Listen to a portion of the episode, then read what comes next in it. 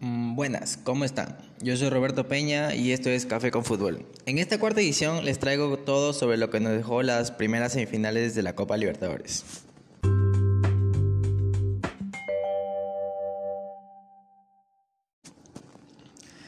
El día martes 21 de septiembre se dio inicio al primer partido de las semifinales de la Copa Libertadores, donde la escuadra del Palmeiras recibió en el Allianz Parque al plantel del Atlético Mineiro Ambos equipos brindaron un espectáculo futbolístico grandioso, haciendo que la afición tenga un cóctel de emociones dentro de los 90 minutos de partido.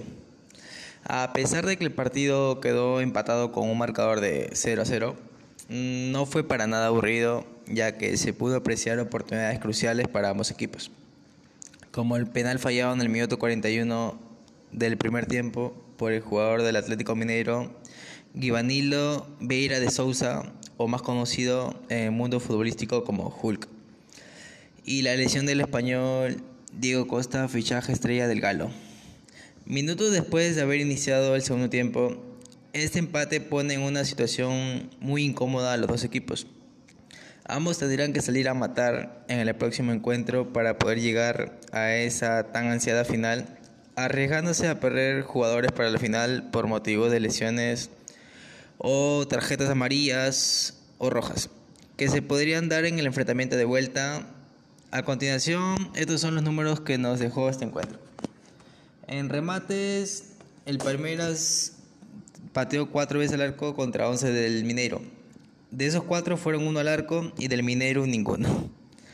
Posesión se repartieron 41 a 59 a favor del Atlético Mineiro. Los pases 372 contra 524. La precisión de los pases fue 79% contra 86 a favor del Mineiro.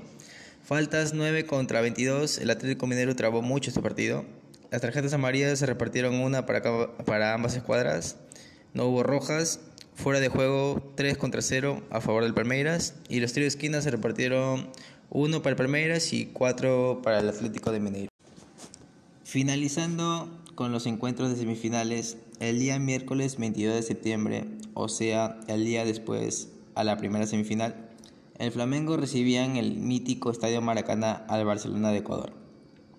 Este encuentro inició con un dominio casi total en los primeros 20 minutos por parte del equipo ecuatoriano, donde se veía que el Barcelona buscaba una victoria como a de lugar. El equipo local no podía lograr muchas jugadas grupales debido a la asfixiante presión de su rival pero aún así el Flamengo logró construir una jugada que en el minuto 21, tras un espectacular cabezazo del jugador Bruno Enrique Pinto, pudo terminar en gol. Gol que dio a la escuadra brasileña ese dominio que necesitaba para poder mantener un partido cómodo. Correspondiente a esa comodidad brindada, en el minuto 38, el mismo jugador Bruno Enrique marcaría el 2-0, luego de una contra letal de 3 contra 2. Contras que raras veces el Flamengo perdona y como si no bastara con las emociones generadas por los dos goles marcados, en los últimos minutos del primer tiempo, el jugador del Barcelona, Nixon Molina, fue expulsado por doble amarilla.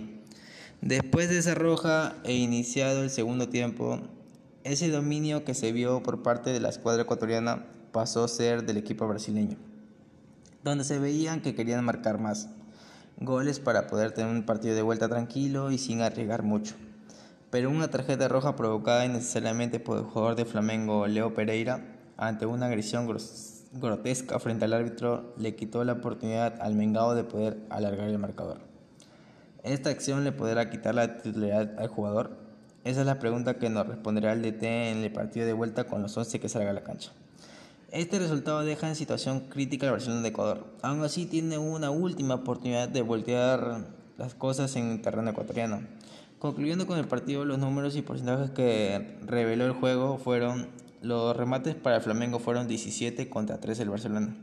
Y de esos 17 fueron 6 al arco contra 5 del Barcelona. La posición se repartió 66 para el equipo Mengao y 34 para el equipo de Guayaquil. Los pases fueron 512 a favor del Flamengo contra 266. La precisión fue 84% contra 65. Faltas 13 contra 10. Las tarjetas amarillas una para cada escuadra. Las rojas igualmente una, una y una. El fuera de juego solo hubo en todo el partido y fue para la escuadra ecuatoriana. Y los tiros de esquina fueron a favor del equipo, Fla, del equipo Mengao de 7 contra 6.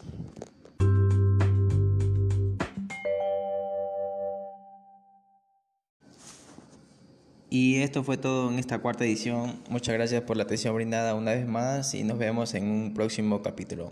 Hasta pronto.